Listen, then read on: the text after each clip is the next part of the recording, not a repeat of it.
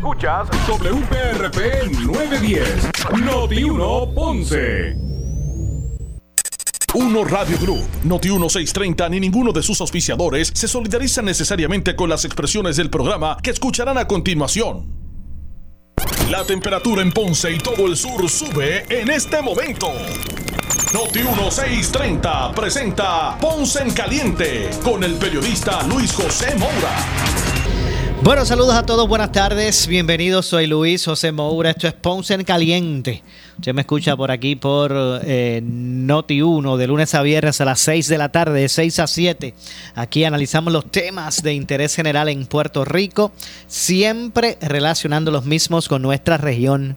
Así que bienvenidos todos a este espacio de Ponce en Caliente. Hoy eh, jueves, hoy es jueves primero de junio del año 2020. 23. Así que ya finalizamos el mes de la radio, mayo mes de la radio, ¿ok? Así que, eh, ¿verdad? Eh, es jubiloso eh, de todo el componente eh, radial en Puerto Rico, ¿verdad? Y toda esta gran industria. Así que felicidades a todos nuestros compañeros. Y hoy, Ayer, ayer fue el último día del mes de mayo, ¿verdad? El mes nacional de la radio, pero pues hoy es el primer día de la temporada de huracanes. Hoy comienza la temporada de huracanes en Puerto Rico, eh, eh, ¿verdad? Este, eh, época o temporada que se extiende hasta el 30 de noviembre. Así que este espacio, desde junio a noviembre, pues es la época propensa al desarrollo de este tipo de fenómenos atmosféricos como los huracanes, tormentas, y es este, este, este, este espacio del año donde proliferan y obviamente pues hay que estar preparado. Ya el gobierno era exhortado, FEMA, a que la gente se prepare. El fin de semana pasado fue el de las ventas sin IBU. Así que espero que la gente haya aprovechado eso. Hoy como todos los jueves, ya mismito con nosotros el pastor René Pereira Hijo para analizar los temas del día, los temas del momento. Así que eh, ya mismito vamos a darle la bienvenida eh, al pastor René Pereira Hijo. Ya mismito va a estar con nosotros. Hay varias cosas de que hablar. Veo que se está cuajando por ahí una protesta que convoca ¿verdad? el sector de fe en la isla. Ya mismo vamos a hablar con eso con el pastor de la jornada que se propone reducida, entre otras cosas. Pero ya me indican por aquí que tenemos comunicación eh, eh, con el pastor eh, René Pereira, hijo. Ahora sí, vamos a darle por aquí la bienvenida. Pastor, como siempre, gracias por acompañarnos. Saludos, saludos, buenas tardes, eh, Luis José Moura y todos los que ya dicen presente en esta ¿verdad? Este, transmisión nuevamente de Ponce en Caliente por Noti1 Ponce. Dios me lo bendiga a todos. Así, así que llegó el jueves y la gente dice, llegó el jueves. Voy jueves primero, primero de junio. De junio. Eh, primer día de la temporada de huracanes. Va a empezar por ahí. eso, es así, eso es así. pero decía que la gente dice, llegó el jueves y el jueves escuchamos al pastor René Pereira Hijo eh, en el análisis de los temas, ¿ok? Así que, de hecho, es más, no, voy a ir con rodeo. Vamos a ir de, inmediato. ¿Cómo esto? ¿Se está cuajando una manifestación? Los sectores de fe eh, y pro familia Cuénteme un poquito de eso, cuáles son las expectativas, qué es lo que va a pasar. Mire que la última vez que usted me habló de eso seriamente, yo creo que metieron allí en, el área del Capitolio, pero mucha gente. Bueno, es que a raíz de las expresiones eh, del secretario de Justicia, Domingo Emanueli, que fueron unas expresiones como hemos visto y como verdad pueden corroborar, fueron llenas de prejuicio, fueron unas expresiones peyorativas, unas expresiones de un secretario de, oye, de justicia, y que y que no están como y, no es como algunos están diciendo que hubo un careo entre la senadora. Allí no hubo ningún careo. Allí la senadora Rodríguez Bebe mostró temple ecuanimidad tranquila no le faltó el respeto no le alzó la voz nada de eso. Pero este este señor ya no, y no es la primera vez, tiene una animosidad, tiene una posición bien, bien eh, prejuiciada hacia, oye, no son cuatro gatos, estamos hablando de un sector amplio de la población que entiende, ¿verdad? Que es, que es justo innecesario, como, como se dice, el que el que aquí se regule el asunto del aborto, especialmente con las menores de edad, porque eso a, a raíz de eso fue que se le invitó a esa vista pública, el proyecto 495. Entonces, ante eso, hay una, se ha levantado una indignación y se está haciendo una convocatoria, se han unido todas las organizaciones de base de fe, denominaciones cristianas, emisoras cristianas, radio, televisión, eh, eh, organizaciones, grupos, pro familia, pro vida. Para este sábado vamos a hacer una manifestación, una protesta pacífica allí frente a Fortaleza, exigiendo al gobernador Pierluisi que destituya a este señor. O sea, que el secretario de Justicia le ha, llevado le, ha llevado esa candela al gobernador, porque ustedes van para la Fortaleza, ustedes no van para, la Secretaría de Justicia, ustedes no, usted no la Fortaleza, sí, ¿por qué? Porque, bueno, porque el gobernador es el jefe, el gobernador es el que lo puede destituir y queremos que el gobernador también sienta esa presión, porque oye, el, el, gobernador hizo un comunicado de fortaleza diciendo que las expresiones del secretario de justicia no representan la posición de su administración, así dice, pero entonces, pero ven acá, ven acá, ¿cómo es eso? ¿Cómo es eso? Entonces, el secretario nombrado por el gobernador que le responde al gobernador, porque es el secretario de su gabinete constitucional, Moura. Oye, y yo pregunto, si en lugar del sector religioso eh, eh, Mingo Emanuel hubiera hecho estas expresiones del sector de la feminista o, de, o, de, o, de, o de los colectivos LBGTT que están celebrando este mes el orgullo de ellos. O sea, si en vez del sector religioso aquí hubiera sido esa, esa oye, yo estaría ardiendo en llamas el viento. O sea, eh, eh, ¿de qué estamos hablando? Mora, mira, aquí estuvimos hace un tiempo atrás tú y yo, ¿verdad? Y, y, muchas personas en distintos medios hablando de las expresiones que hizo la señora primera dama de Ponce, que la hizo en su carácter personal, en un programa religioso de un sacerdote católico que le preguntó que ella pensaba sobre unas cosas. Y eso suscitó una, una indignación, le pidieron la renuncia al alcalde de Ponce, eh, le renunció un abogado de Ponce, de hecho, este, Emanuel y también, ¿verdad? Este, eh, eh, y todas estas cosas, se formó un, un revolú por unas expresiones, oye, por unas expresiones en un chat de Telegram, aquí tuvo que renunciar un gobernador en el 2019. Entonces yo veo ahora eh, eh, eh, el presidente del, de Colegio de Abogados de Puerto Rico diciendo no, que hay que respetar el derecho a la expresión que tiene la persona. Adiós, pero ¿y el derecho a expresión de la primera dama? O sea, entonces tú te das cuenta, Maura, que aquí cuando se despotrica contra el sector religioso, se le puede decir fundamentalista que queremos poner una, porque eso es lo que dijo él, que nosotros tenemos una agenda de poner una burca, un velo a las mujeres y cinturones de castidad. Eso dijo ese señor. Y que esto, y que estábamos locos que era un chojo de loco, que esto es una... ¿entiendes? Oye, pero por favor, eso es falso, ¿de qué estamos hablando? Entonces, ese es el reclamo que nosotros estamos llevando y vamos este sábado para allá, yo no sé cuánta gente irá, pero eso allí no es muy grande, así que lo más probable se paralizará el, el viejo San Juan este sábado. Exacto. Y bueno, yo creo que por, por menos ustedes han metido gente allí bastante. Bueno, esperamos que sí. Yo creo que es el momento porque mira, si nosotros nos quedamos callados ante estas expresiones peyorativas, ante este atropello, eh, eh, oye, eh, ah, y, y, algunos que están diciendo, no, que esto es algo político, que esto es proyecto dignidad, que son... No, mire, mire para que ustedes vean quiénes son las organizaciones. De hecho, allí no va a hablar ningún político. De, ni la senadora Rodríguez Bebe, ni César Vázquez, ni Lisi Bulgo, ni, ni nadie, ningún político. Allí van a hablar entre ellos, ¿verdad? Este servidor de hecho, y otros y otros líderes también que van a hacer expresiones que, oye, líderes que tienen que, que están ligados de alguna manera con el Partido No Progresista, porque uno uno de los que ha dicho que, eh, que va a estar allí presente es Otoniel Font, amigo personal de Pierluisi. Entonces, esto no es político, es que cuando cuando cuando se trata de la iglesia, cuando se trata del sector creyente, esto trasciende eh, eh, asuntos políticos, Moura. De hecho, es que, ¿verdad? En honor a la verdad, eh, los que comenzaron se, se, se puede haber unido el liderato del, proyecto Dignidad, pero en honor a la verdad, los que comenzaron esta convocatoria fueron los sectores de, ¿verdad? De fe y pro familia. Claro, que, que ocurrió en una vida, pudo haber ocurrido en una vista de cualquier otro legislador. El asunto no es ese, el asunto es que a diferencia de, de cualquier otra, ¿verdad? Este, figura. ¿De qué estamos hablando? Miren, miren, estamos hablando del secretario de Justicia. Primero, secretario de Justicia es la segunda persona que le tocaría asumir la gobernación en caso de que el gobernador no pueda ejercer esa función. Ya lo tuvimos. ¿Qué, qué era Wanda Vázquez? Secretaria de Justicia, porque el, el, secretario de Estado había renunciado, creo, ¿verdad? Me, me corrige, Moura. Algo había este, pasado que no pudo asumir el secretario de Estado, ¿no?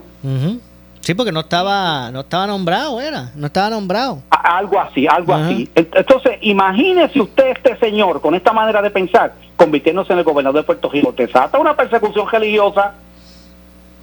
o sea, imagínese, no solamente eso, Maura, este secretario de justicia, este secretario de justicia, se le ha sometido una, una, ¿verdad? unos informes para que realice una investigación a la clínica de aborto ¿Qué podemos esperar? ¿Tú crees, ¿Tú crees que la manera en que él piensa como titular de esta agencia podemos esperar que haya una investigación seria de lo que está pasando en la clínica de aborto? Yo tengo mis serias dudas.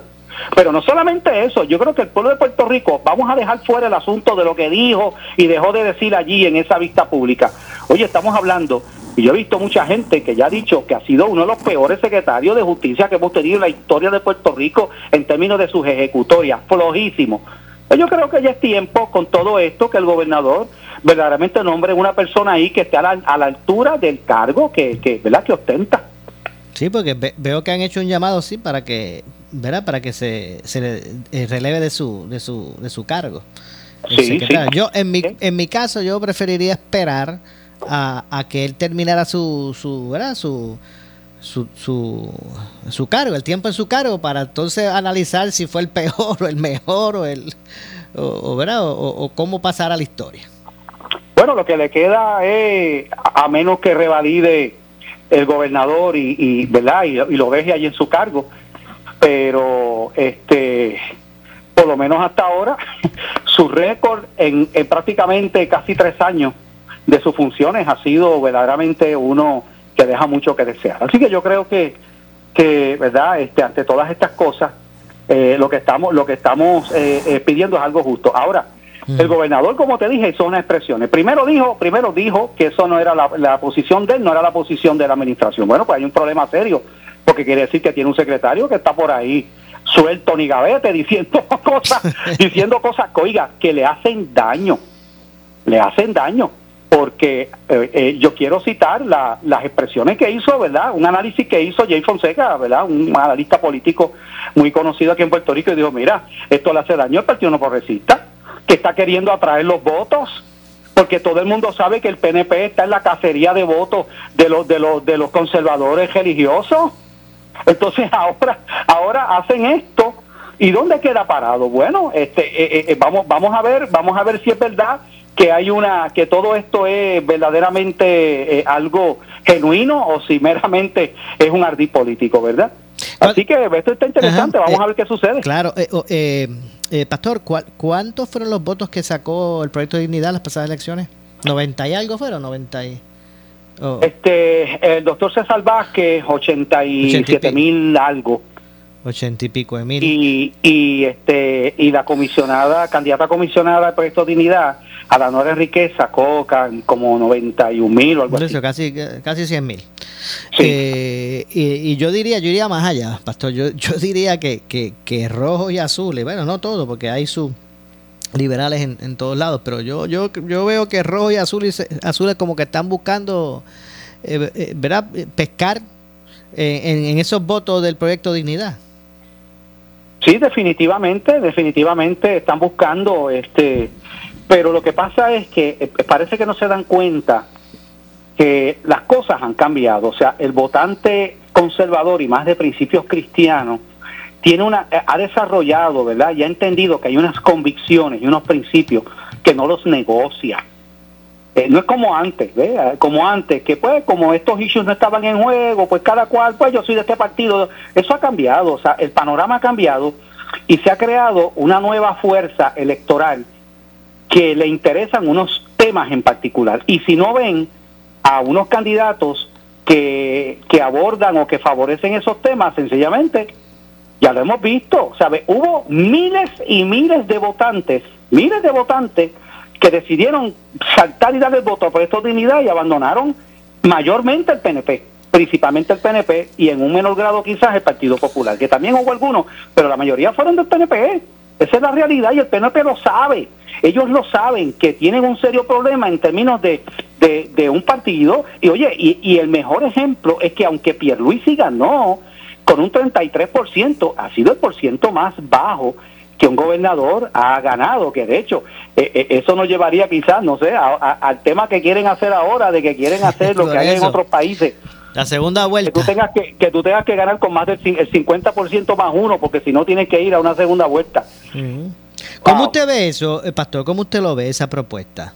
Mira, eso es un disparate, Maura. ¿Pero por qué? Te voy a explicar por qué. Te voy a explicar por qué. porque aunque, aunque puede sonar, ¿verdad? Eh, tiene su lógica de que, pues mira, eh, eh, tenemos un gobernador que es gobernador, pero no, pero no tiene el respaldo de la mayoría del pueblo, ¿ves?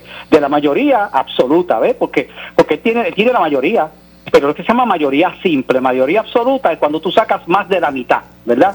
De, lo, de los votos de la, de la masa votante. Eh, aquí en Puerto Rico eso no, eso es, eso es raro. Ok, aquí en Puerto Rico eso es raro, ha ocurrido, ¿verdad? Lo hizo Fortuño hace un tiempo atrás, y en otro tiempo, por supuesto, era común que habían unos copos electorales, pero eso ha cambiado. Entonces, eh, hay unos grupos minoritarios, porque de ahí es que viene la propuesta, que están haciendo lo posible por tener el poder, hacerse del poder sin tener la mayoría de los votos. ¿Por qué? Vamos a ver este escenario. Vamos a suponer que, que el, ¿verdad? Esto es un escenario hipotético, ¿verdad? Porque yo dudo que eso pase, pero vamos a suponer que el Partido Popular sacó el 40% el candidato y el candidato del PDP sacó el, el 40%. Y el otro 10%, el otro 10%, este, pues los partidos minoritarios. O sea que tú tienes un 80 ¿verdad? Este, velo un 20%, y un 20% eh, eh, se repartieron entre los otros partidos más pequeños. Entonces, ¿qué es lo, qué, es lo que se hace ahí? Pues vamos a una segunda vuelta. Pues ahí entonces eh, se buscaría, ¿qué es lo que harían? Buscar hacer una alianza, una negociación con esos partidos pequeños para hacerse con una mayoría, pero no porque fueron lo que la gente escogió, es una mayoría lograda a base de, de ¿verdad? Y, así funcionan muchos muchos lugares. Entonces tú tendrías darle el poder a unas minorías, ¿verdad? Que no lo pueden tener esa, eh, por la manera legítima, por mayoría de votos, pero tú le estarías dando la oportunidad para que para que tuvieran el poder, ¿no? Entonces eso es peligroso. Yo creo, a mi juicio, que eso, ¿verdad? No es no es una buena decisión y, para mí que eso yo de, de, verdad no creo que eso tenga muchas probabilidades. Creo que, de hecho, creo que ese proyecto este, este, no sé cuál es el último, no sé si tú tienes información de, de si lo si ya se fue a vista pública o ¿Cuál el de este, el de el que estamos hablando? Este que estamos hablando. Bueno, sí, ya, ya fue a, vista pública. La, esta es la esta es la, la comisión de asuntos de es como de relaciones humanas y, y, aspectos de se me olvidó el nombre ahora de laborales es la, es la comisión es la comisión que preside Ana Irma Rivera Lacen. Sí. Este, sí, ya, ya algunas agencias del gobierno, como de estas que tienen que ver con recursos humanos, han comparecieron y se y se opusieron. Es ah, que, es, un disparate jurídicamente hablando en términos de lo que eso, el peligro que eso representaría en Puerto Rico. Eh, este, es lo mismo que quieren hacer, ¿verdad? Tú, tú, ves que, que como no tienen, como no pueden lograr esa mayoría de votos, pues porque, porque la gente, la mayoría, pues no compra su mensaje, no compra, ¿verdad? Pues, pues, ¿qué es lo que hacen entonces? Vamos a ver de qué manera, mira, y lo quieren hacer ahora mismo como el PIB y Victoria Ciudadana. Otra manera de hacerlo es que por las coaliciones, coaligándose, creando unas coaliciones y tendría que cambiar entonces la ley electoral que lo prohíbe. Aquí tendría que haber una enmienda a la Constitución y, el país expresarse, ¿verdad? En, eh, eh, en un referéndum para enmendar la Constitución, que eso es algo que nunca se ha hecho siempre que se ha intentado enmendar nuestra constitución, lo intentó Hernández Colón, lo han intentado distintos, nunca eso, ¿verdad? Este, eh, se ha logrado, la gente no le gusta yo me he dado cuenta que al puertorriqueño no le gusta trastear con el asunto de, la, de, la, Constitución. De hecho, discúlpeme, pastor. Otra, propuesta, que tú te das cuenta de las propuestas descabelladas, otra propuesta que tira ahí, este, creo que Ana Irma Rivera la hacen eh, también. ahí fue que me confundí, disculpe, es que me confundí con el proyecto que me estaba haciendo referencia. El del asunto electoral de la enmienda de la Constitución, eso no ha ido a vista pública todavía. Ah, no ha ido. El Ah. de Rivera Lacen es este, el que ahora usted va a mencionar. Ese es, el de voy, la a, voy hablar ahora. me. Mira qué clase de locura. Y yo pienso que es que como, como, como le has hecho tanto daño el escándalo este de, de, de Mariana Nogales Molinel, pues están buscando la manera de, de, de, de dar un palo, ¿verdad? O de, o, de, o de tirar un proyecto de esos que chiji chija, tú sabes. Y ahora salen con este proyecto alocado, a mi juicio, de que se les reduzca la, eh, la jornada de trabajo a los empleados públicos, o sea, que trabajen menos días y se le pague lo mismo.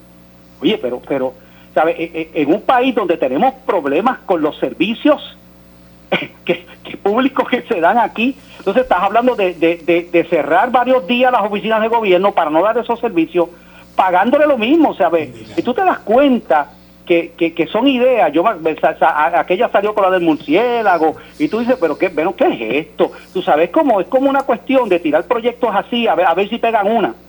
Y yo creo, ¿verdad?, que es lamentable, de verdad. La verdad que pues está, ese se está debatiendo, ese sí que fue, ya se ha hecho vista pública y, y algunas agencias del gobierno, estas que, vienen, que tienen que ver con recursos humanos, pues se han, se han opuesto. Eh, y, y, y básicamente uno, uno pues le ve más lógico, yo no estoy diciendo, ¿verdad? vamos a ver cómo eso, si esto se aprueba, no, se aprueba o no, pero uno pues eh, ha escuchado anteriormente el que sigue, se proponen jornadas de trabajo en, en la semana de cuatro días, pero pero es trabajando en cuatro días las mismas horas que, se- que trabajaban en cinco. Eh, en esta ocasión, pues no. O sea, en esta ocasión lo que se propone es este, una reducción de jornada, de días de jornada laboral, pero sin modificación en, en los salarios, ¿verdad? Bueno, yo creo que eso es un proyecto para complacer a los vagos, es lo que yo veo, para complacer a vagos, a personas que no quieren, porque es que, es que, mira, no, yo creo que ese tipo de proyecto no, eh, eh, no beneficiaría al país ni al servicio público con las situaciones que tenemos ahora mismo, que tú tengas que ir a hacer gestiones, por ejemplo, a un sesco, y que tú tengas que decir, pues mira, déjame ver si son, ¿verdad? Este, eh, eh, en vez de tantos días, pues ahora son menos días, pues todas esas oficinas cerradas allí, no sé, eh, creo que, ¿verdad? Es, es un proyecto que, que yo no le veo tampoco mucho futuro y después de la de, de las eh, expresiones que han hecho, ¿verdad? Las distintas agencias que han ido, yo creo que este proyecto, pues, ¿verdad? Pasará como uno de esos proyectos así alocados que, que se han tirado, ¿verdad? Y que y que y, y miren, no es la primera vez, lo han hecho de otros partidos también, a veces hemos visto unos proyectos ahí. ¿Te acuerdas aquel proyecto Moura de una de una no sé si era senadora, representante que Puerto Rico pues cuando estaba con la situación ya de la deuda, ella propuso un proyecto de ley para que se se los galeones que estaban hundidos para buscar los tesoros hundidos porque ahí hay eh, oro y que para para pagar la deuda. Yo me acuerdo de eso, tú sabes, pero. ¿sabes? Como, si, como si todo el mundo supiera dónde están hundidos esos galeones, ¿no? Bueno, es- por, por- por esa línea no me sorprendería que propusieran, bueno, pues que, que el gobierno mismo separe unos dineros para que juegue el otro, a ver si se pega. Mira, yo no, yo no descartaría nada. Yo no descartaría nada porque aquí, en, en esos términos, ¿verdad? De la creatividad, yo creo que, mira, es triste, pero ya el país eh, está cansado de, de ese tipo de, ¿verdad? De, de políticos que, no sé, que, ¿sabes? Tantos problemas serios que tenemos en Puerto Rico que necesitan una legislación adecuada. Y aquí se pierde tanto el tiempo en, en, cosas que no, ¿verdad? Que, que no abonan a nada.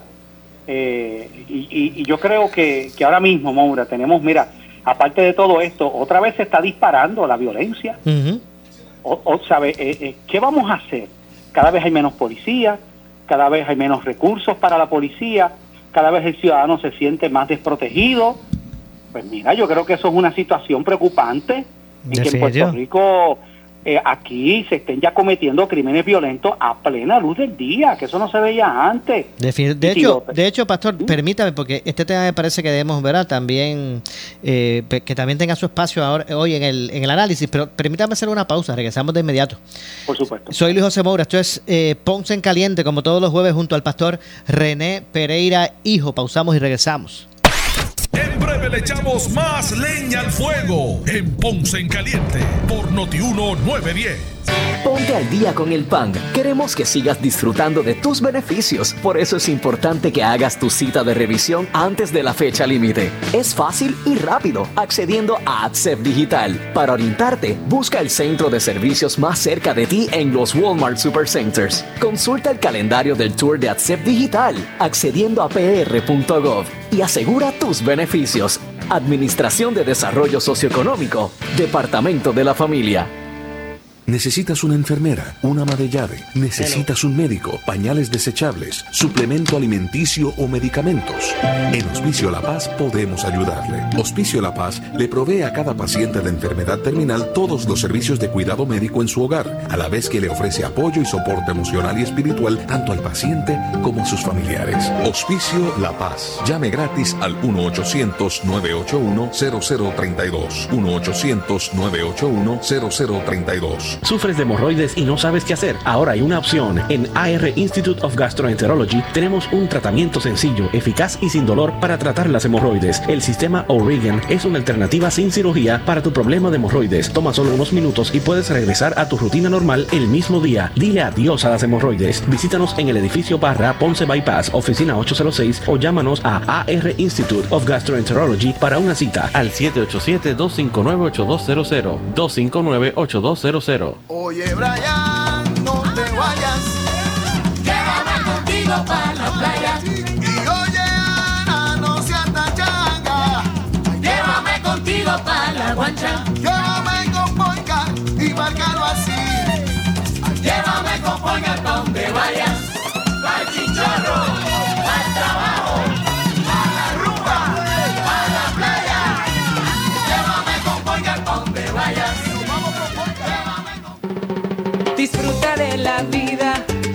con tu Toyota nuevo,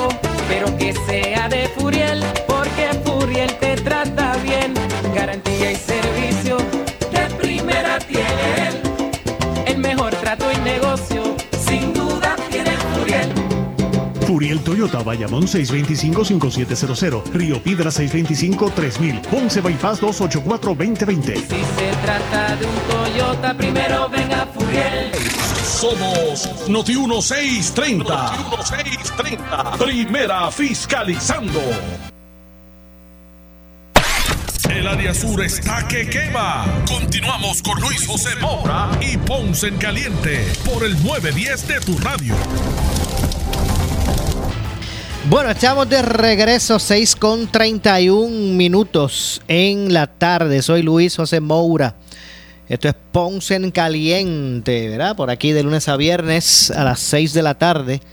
eh, a través de Noti1 del 910 AM de Noti1 y también usted puede escucharme a través del 95.5 en su radio, en su radio FM. Así que eh, gracias a todos por su sintonía aquí, como digo, como siempre digo, analizando los temas de interés general en Puerto Rico, siempre relacionando los, mismos con eh, nuestra región.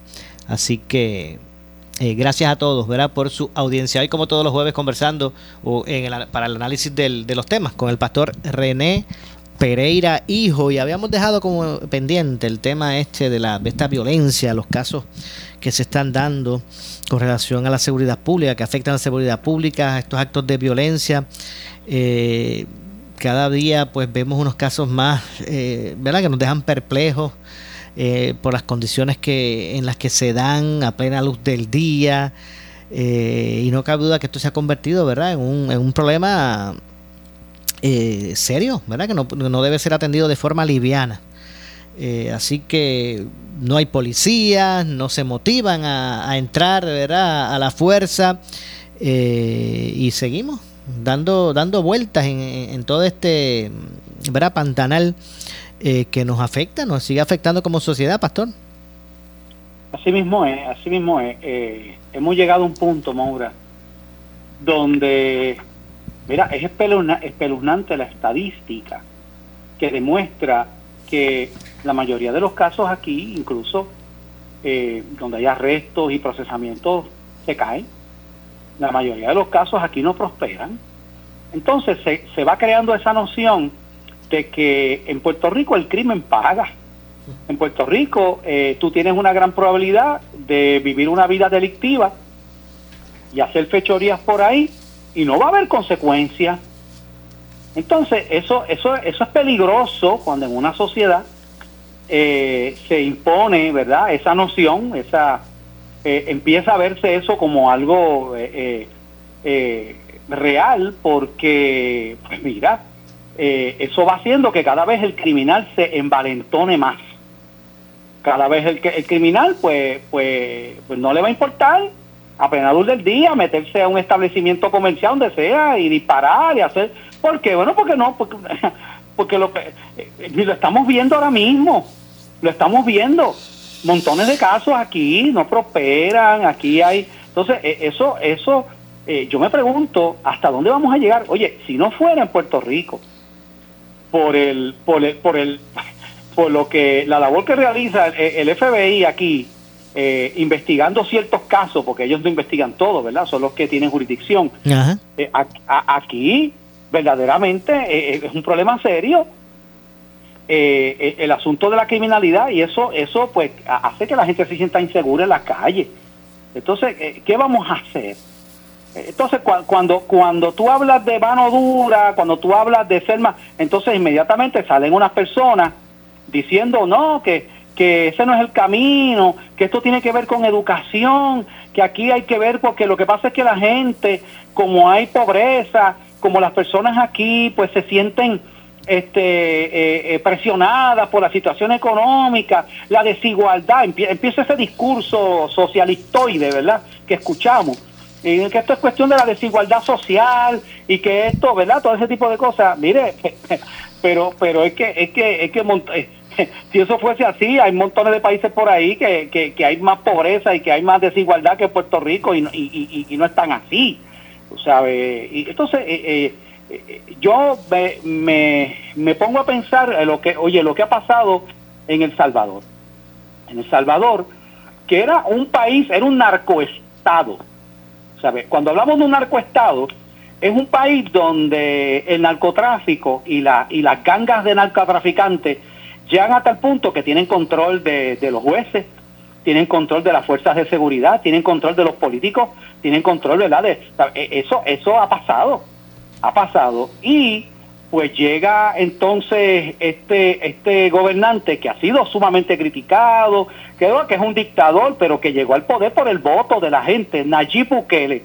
Pues mira, allí las maras salva, salvatruchas eran las que controlaban y eso era matando. Ahí está, busque para que usted vea, eso era todos los días, eso era baño de sangre en las calles de, de este país del Salvador. Y este señor, oye, metió mano a todo esto y se, y se dejaron de... de- y, y- y ahora la criminalidad en ese país, ah, bueno, es una cosa prácticamente inexistente. La gente sale a la calle lo más tranquila. ¿Por qué? Bueno, porque sin contemplaciones ha metido preso a todo ese chojo narcotraficante, los ha, sea, ha limpiado el país de todo eso y lo critican porque los tiene metidos en unas cárceles allí que los tienen a todos pero pero pero la realidad es que es que esta persona ha dicho no no no no no. Sabe aquí y, yo escucho personas que y lo vemos aquí en Puerto Rico Maura y hay personas que defienden esto. Tú ves aquí personas que están metidas en las cárceles que están hasta mejor. A veces que las personas que están por ahí por la, en, la, libre comunidad comen mejor. Tienen ¿sabes? ¿De qué- de qué estamos hablando? Entonces, ante esa situación, yo creo que aquí hay que, hay que, tiene que haber algún político aquí que tenga, ¿verdad?, el valor de meterle mano a esto y de agarrar el toro por los cuernos, porque mientras sigamos como estamos, lamentablemente, yo lo que veo es que esto no, yo no, no, o sea, no vemos la luz al final del túnel. Yo por lo que escucho de sus palabras, usted como que si, si aquí alguien si aquí alguien, alguien propone la mano dura, usted también se va por ahí.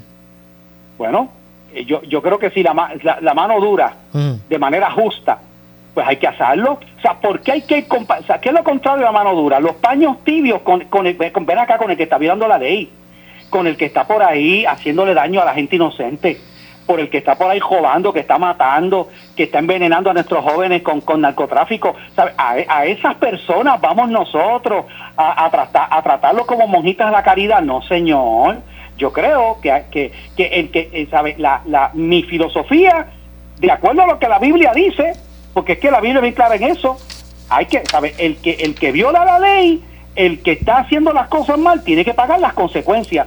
Tiene que haber consecuencias hay que sacarlo de circulación, hay que, hay que, hay que sacarlo de la comunidad, ¿verdad? Y obviamente tratar de rehabilitarlo, tratar de hacer todas estas cosas. Pero, pero esto no puede seguir así. Esto no puede seguir así. O sea, eh, eh, eh, mira ahora, ahora lo que pasó allá en, en, Florida. Se mudaron un montón de, de puertorriqueños y quisieron hacer lo que hacen aquí. Empezaron a coger Ford Track por todas las calles, caballos, ¿sabes qué? Le metieron mano a aquello allí. ¿Por qué? Porque, porque allá hay un gobernador llamado Ron DeSantis, que de hecho acaba de erradicar su candidatura a la presidencia de los Estados Unidos, que tiene los pantalones en su sitio. Hay un gobernador allí que no, que, que no, que, que, no es como el de aquí. Y le metieron mano, se acabó el vaciloncito de los Ford Track y, y la gente sin casco y, y, y, cogiendo y cogiendo cabalgatas de caballos por ahí por todo Orlando porque pensaron que estaban aquí en, en San Juan. ¿Entiendes? Entonces, e, eso es lo que está, eso, o sea, ¿por qué, ¿por qué aquí lo hacen? Porque, porque aquí la, porque, porque la gente va a Estados Unidos, Maura, y respeta las leyes y hace los pares. Hay cuatro pares, uno en cada esquina, y allá lo hacen. ¿eh? Y tú ves que el puertorriqueño acá que guía mal, vaya y, y, y, respeta las leyes, hace los pares. ¿Sabes por qué? Porque te van a, porque te van a meter un clase que allí, los, state troopers, te van a pasar por la piedra, ¿ves? Entonces aquí no, lamentablemente, y eso la gente lo sabe. Muchacho, allá hasta por el, eh, un no pise la grama, te lleva el ticket como quiera. Así mismo es, así mismo es. Hay reglamentaciones, hay leyes, porque es un país de ley y orden, y se refuerzan las leyes. Allí tú te pones fresco y te pones allí a escrambiar y te pones en una, en una cajeta en una autopista, ¿sabes? Que el State Trooper, muchacho, te va a meter, ¿sabes? Y, y, allí, este, eh, pues, hasta preso te meten, te quitan la licencia, tienes, te meten unas multas grandísimas pero la, pero la gente aprende, porque lamentablemente las personas tienen que aprender, oye, ¿por, qué, ¿por qué aquí la gente empezó a ponerse cinturón de seguridad? Mira, Maura, yo, yo, eh, eh, yo me crié cogiendo puerto el cajo como chiquito, cuando chiquito, cogiendo puerto el cajo con mis hermanas, porque los cinturones la gente hasta se los sacaba a los cajos. Así mismo. Ahora sí. Así mismo. nadie usaba, nadie usaba cinturón de seguridad en Puerto Rico. ¿Por qué tú crees que se, o sea, ¿por qué tú crees antes la gente se parqueaba en los parkings de impedidos, no le importaba? ¿Por qué ya nadie se parquea en un estacionamiento de impedidos si no tiene carnet? ¿Por qué tú crees? Ah, porque sabe que te va que le va a espetar un ticket de mil pesos.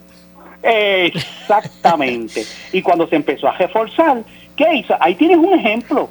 Lamentablemente, las personas obedecen las leyes cuando les duele. ¿eh? cuando violar las leyes trae consecuencias, cuando el ciudadano percibe que yo puedo violar las leyes y no me va a pasar nada, porque aquí la policía no va a hacer nada y voy a salir por la puerta ancha, lamentablemente la gente va a violar la ley. Y yo creo que usted ahí ha dado en el clavo, el, el, el, es el grado de impunidad, ¿verdad? Esa percepción de que no hay consecuencias. Así mismo. Eh, pues, eso es lo que está pasando en Puerto Rico. Muchos criminales por eso campean por su respeto, porque no hay consecuencias. Bueno, vamos a ver lo que pasa. ¿Qué más hay por ahí? ¿Están, están todavía tratando de, de bregar con el presupuesto? Ah, la temporada de huracanes empezó. Empezó, aunque obviamente los más críticos siempre va a ser agosto, septiembre, que tal vez octubre. Pero tenemos, mira, yo estoy preocupado en el sentido de que está el fenómeno del niño. Los océanos, el océano Atlántico está bien caliente y ese es el combustible de los huracanes. Así que yo no sé, eh, Maura, si tú tienes información de la proyección que están haciendo de cómo va a ser esta temporada. Pero pues yo, de, de, mente, de mente, porque la voy a buscar ya mismito porque sí la tenía, pero creo que son como nueve eh, eh, ¿verdad? Este, fenómenos con nombre, once tormentas y creo que como tres de, de, cuatro pajivas. Hay que orar mucho, ¿verdad? Que ninguno de ellos pues nos toque ni toque a nuestros hermanos en otros países. Oye, Maura, pero como una nota al calce. Dígame usted. Ahorita, ahorita vi una foto y se la mostré a mi esposa tuya cuando tú empezaste en la radio, en Radio Señorial, creo que fue. Sí, en WZBS, sí. Y oye, pero ¿qué edad tú tenías ahí, Maura? la verdad que yo tenía casi Eh, eso fue a, a mediados de los 90, o sea, entre el 93 al 95 por ahí. Yo tenía... No, Pero era, era, era un, un adolescente, ¿no? Una- Sí, sí, sí. Yo creo que yo no tenía 20 años todavía. por eso. Y yo decía, wow, o sea, que quiero felicitarte, ¿verdad? Eh, públicamente, porque comenzaste desde muy joven y llevas una trayectoria de muchos años, ¿verdad? En, en el periodismo radial y, y, ¿verdad? Y, y- de verdad que, que- que ha sido una bendición. No, muchas gracias. Igual que para mí, ¿verdad? Este ha sido de mucho crecimiento, no cabe duda. El, como, como, ya- como yo le llamo, este junto que ambos hicimos aquí en Ponce en Caliente los Ah, jueves. De verdad que ha sido también, ¿verdad? De, de, de gran crecimiento. De verdad que, Claro que sí. sí. Así que bueno. Pues sí, Pero mucha- vi la foto de verdad y no, no, no había visto nunca esa foto y, y dije, wow, qué, qué tremendo. Yo decía, a, a mí me estaba curioso el, el, el- el teléfono, ¿verdad? Porque los micrófonos de esa época son muy parecidos a los que, parecidos a los que todavía se usan hoy en día, pero el teléfono no, ya eso no existe, que se ve allí en la foto. Esos teléfonos de- del disco. Sí, sí, sí. sí, En el por- medio. Por, mucho tiempo. eh, o- oye, Maura, y, y, y precisamente, ¿verdad? Quizás hablando un poquito, algo que ya nadie tiene en la casa, bueno, por lo menos yo no he visto, es una guía, una guía telefónica. Yo recuerdo ¿Verdad cuando toda, sí? toda casa tenía una guía y las guías las repartían, las, las tiraban, las dejaban frente a la casa en las urbanizaciones y en los barrios. Una guía telefónica y yo, yo creo que ya eso ni existe. No, no, ya eso no es funcional. Si la gente ahora con los teléfonos estos inteligentes, pues eh, ya yo no que yo que yo sepa eso no existe. Ya yo no lo he visto más. No, yo tampoco he vuelto a ver una guía telefónica. Así que si alguien tiene alguna guía telefónica, pero ahora ahora yo creo que la mayoría de la gente va y busca en Google un número telefónico y lo tiene ahí, ya no necesita. Sí, o van a guía. Facebook, o van a Facebook y, y buscan información, así es. Pero nada, esa, eso que me trajo de la foto aprovecho, ¿verdad? Ya que ayer terminó el mes de, de la radio, mes nacional de la Sí. radio, eh, aprovechar para, ¿verdad? Eh, felicitar a todos mis colegas, compañeros y colegas eh, de, de esta industria centenaria. En Puerto Rico la radio es una industria centenaria. Sí, Eh, yo le llamo este gran estilo de vida, ¿verdad? sí.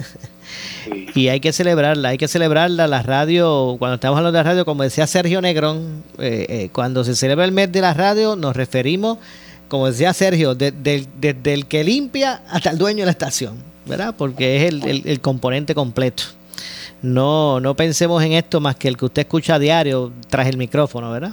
Hay, hay mucha gente detrás de él. O, o tras eso, Sí. debo decir, ¿verdad? Que forma parte de esta. Claro de- que sí, de claro esta- que sí. Felicitaciones, ¿verdad? Aunque ya pasó el mes, pero. eh, y lo habíamos mencionado anteriormente, pero verdad, felicitaciones. Y me incluyo porque aunque yo no estoy, aunque, ¿verdad? Por supuesto, yo participo ya Claro que se tiene- contigo. claro que se tiene que también- incluir. También llevo muchos años en la, en eh, que es parte de la radio, ¿verdad? En la radio de, eh, de que también, ¿verdad? El sector creyente tiene sus estaciones radiales. que- Seguro, si son parte también, la radio ha evolucionado mucho y también tiene su sector, ¿verdad? Que, que también tiene su, ¿verdad? Eh, eh, su sector, por decirlo así, que a través del, del mismo componente industria radial, pues se lleva el mensaje de la palabra. Así mismo. Eh, así que también es parte de, al igual que usted, como, como eh, participante aquí, eh, usted tiene un micrófono los jueves aquí, donde usted da sus opiniones y usted pues mueve opinión pública, ¿verdad?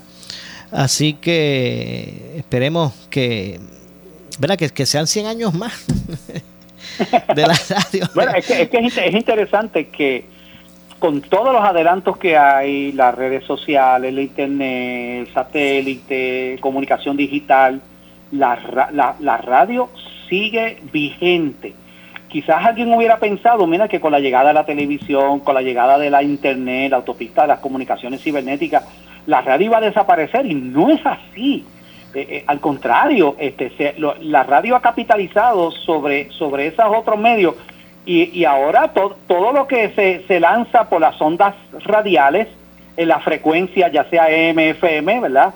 Este, también se están transmitiendo a todo el mundo a través de las plataformas digitales. Exacto, y es como yo decía el año pasado, para, para época que se realizó el, radio show que hace la Asociación de, de radiodifusores de Puerto Rico. Yo decía, la, mucha gente pensó con la llegada de, ¿verdad? de la nueva tecnología, de, la, de, la, de, las redes sociales, de lo digital, que la radio pues iba a desaparecer. Pero mire, por el contrario, todas esas herramientas que trajo la nueva tecnología, esa, eh, la internet, todos esos eh, eh, espacios y herramientas digitales, lo que hizo fue complementarse con la radio, vinieron a complementar a la radio. Ahora la radio pues también tiene esas, esas opciones, ¿verdad? Eh, tal vez una emisora de 300 vatios, ¿verdad? Pues, pues se quedaba en un pequeño sector eh, versus una tal vez de 5.000, de 10.000 eh, vatios. Ahora esas emisoras, sea chiquitas, sea grandes, sean, sean 300 vatios o sean 10.000, pues mire, transmiten por las, por las redes sociales y por la, la, la, las plataformas digitales y llegan al mundo entero. O sea, que, que, que, que, se ha complementado, ¿verdad? Se han complementado esas nuevas tecnologías. Por aquí, Pastor, se nos está acabando el tiempo, pero por aquí tengo rapidito eh, lo, lo, de, ¿verdad? El, el, este, este pronóstico, ¿verdad? Eh, que hace, que se hace eh, ante el inicio de, de, la temporada de huracanes. Ah, bueno, lo que tengo aquí son, lo que tengo aquí son este, alrededor de 12 a 17, 12 a 17 tormentas con nombre, eh, 5 a 9 huracanes y de 1 a 4 huracanes intensos, ¿verdad? Esos son de 4 para arriba, algo así, de 3 para arriba. Así que eso es lo que se pro, pro, eh, lo que se proyecta, ¿verdad? Esto no es este al, ¿verdad? Ahí al, a, eh, esto es una proyección que puede muy bien no cumplirse como puede cumplirse. Repito, eh, se, pro, se, prevén 12 a 17 tormentas con nombres, eh, cinco, entre 5 a 9 huracanes y entre 1 a 4 huracanes intensos. Ese es el, el pronóstico. Bueno, bueno, nos vamos. Ahora estaremos orando que el Señor tenga misericordia, sí, ¿verdad? Así mismo es. Bueno. Pastor, como siempre, gracias por estar con nosotros. Sí. Claro que sí, un abrazo, Maura, y Dios me los bendiga a todos. Déjeme ver si consigo una foto cuando usted comenzó con nosotros aquí, en Ponce en Caliente. Gracias, Pastor. Cómo no. Eh, escucharon al Pastor René Pereira, hijo, como siempre, todos los eh, todos los eh, jueves aquí con nosotros en Ponce en Caliente analizamos los analizando los temas del momento. Regresamos de inmediato. El área sur está que quema. Continuamos con Luis José Moura y Ponce en Caliente por el 910 de tu radio. Bueno, son las 6 con 52 minutos. Ya estamos en nuestro segmento final. Esto es Ponce en Caliente. Lo que escucharán a continuación es una entrevista auspiciada. Y es que hasta ahora nos acompaña la licenciada María Evicens, abogada de quiebras, como todo, eh, ¿verdad? Aquí en Ponce en Caliente con su espacio, su, su, su cápsula relacionada a los asuntos de, de, quiebra en Puerto Rico. Saludos, licenciada. Saludos, Maura, a ti a los radioescuchas y a las que nos ven por Facebook. Claro que sí. Bueno, la pregunta de hoy, en caso de una dama, ¿verdad? Que, que es la que hace la pregunta. Si estoy casada, ¿Cómo me afectan las finanzas de mi esposo si radico quiebra yo sola? Nos escribe, ¿verdad? Una radio escucha. Ah, esa pregunta es bien común, Maura, porque son muchas las personas que van a mi oficina que dicen, mire, licenciado, yo quiero radicar quiebra, pero mi esposa no quiere, o mi esposo no quiere, está reacio. Pero yo tengo la necesidad de radicar quiebra, ¿yo puedo hacer eso? Sí, podemos hacer eso de que en un matrimonio usted puede irse a la quiebra solito. Ahora usted debe hacer un análisis, ¿verdad? Porque a ver le sale más conveniente. Usted tiene que primero que, que todo hacer un análisis de sus activos y los de su esposo. Porque muchas veces las parejas tienen bienes privativos o murió papá y entonces yo tengo derecho a heredar y eso es un activo que le corresponde a una parte solamente, no le corresponde a la otra parte. Así que si eso le va a afectar una quiebra, ¿verdad? Porque ya, hemos hablado aquí que la quiebra todo el mundo piensa que solamente tiene que ver con las deudas y eso no es así. La, en las quiebras están envueltos los activos que uno tiene porque el plan, si usted se va a un capítulo 7, y que es la liquidación total, donde usted se va a ir a esa quiebra cuando sus ingresos están por debajo de sus gastos.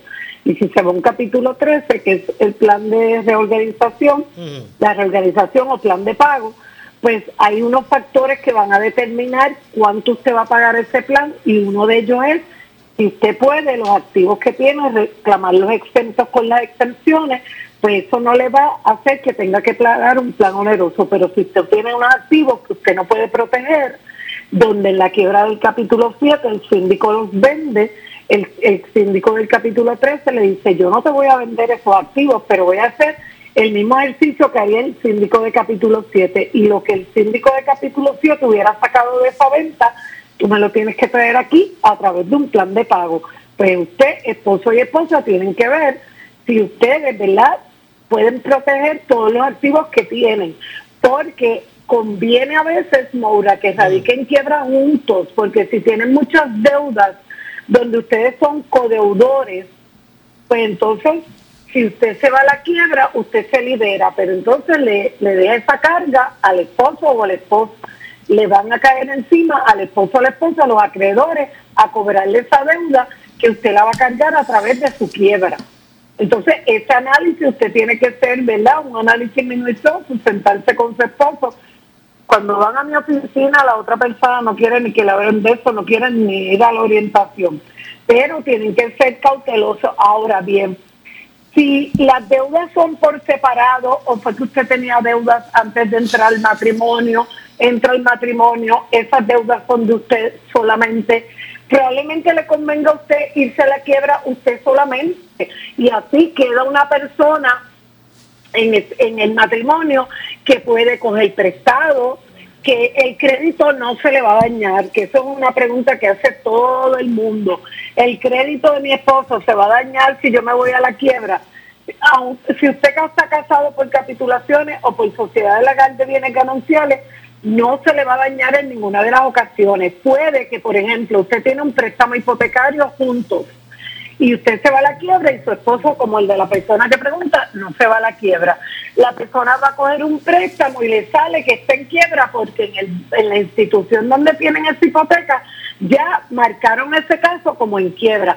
Pero eso usted lo subsana de dos maneras. O con una declaración jurada donde usted diga que usted no es la persona que está en quiebra, que es su esposa, o usted tiene una certificación negativa de quiebra del Tribunal de Quiebra donde le dice que esta persona no está en quiebra, se hizo una búsqueda minuciosa, ni bajo el número de seguro social, ni bajo las circunstancias de esta persona, esa persona no está en quiebra. Y ahí queda subsanado, o sea que el crédito de su pareja, es la preocupación de que debe ser de la persona que llama, ¿ves? Es ese. Ahora, si ustedes tienen deudas en común donde son codeudores, donde no tienen muchos activos y los pueden proteger, y les convendría porque aquel tienen una cantidad de deudas grande y usted también les conviene irse a la quiebra juntos porque mire, se ahorran. Es dos por el precio de uno, porque ustedes dos radican quiebra y es un solo arancel, una está pagada honorario, no que después se va una y después al tiempo se arrepintió el otro y se tiene que ir al otro también, entonces doble gasto. Por eso es que usted tiene que sentarse y hacer un análisis, ¿verdad? Este cuidadoso de su finanza y de qué es lo que usted quiere y cuál es el fin. Porque si ustedes ya tienen una casa, no van a incurrir en unos préstamos, muchas veces las personas se han endeudado y ya no quieren saber más de las tarjetas ni nada. Y no quieren tener, hay algunos que tienen situaciones, que tienen situaciones de salud o verdad, situaciones que necesitan tener una tarjeta o un para, para tomar prestado, pues todas esas cosas entran en consideración.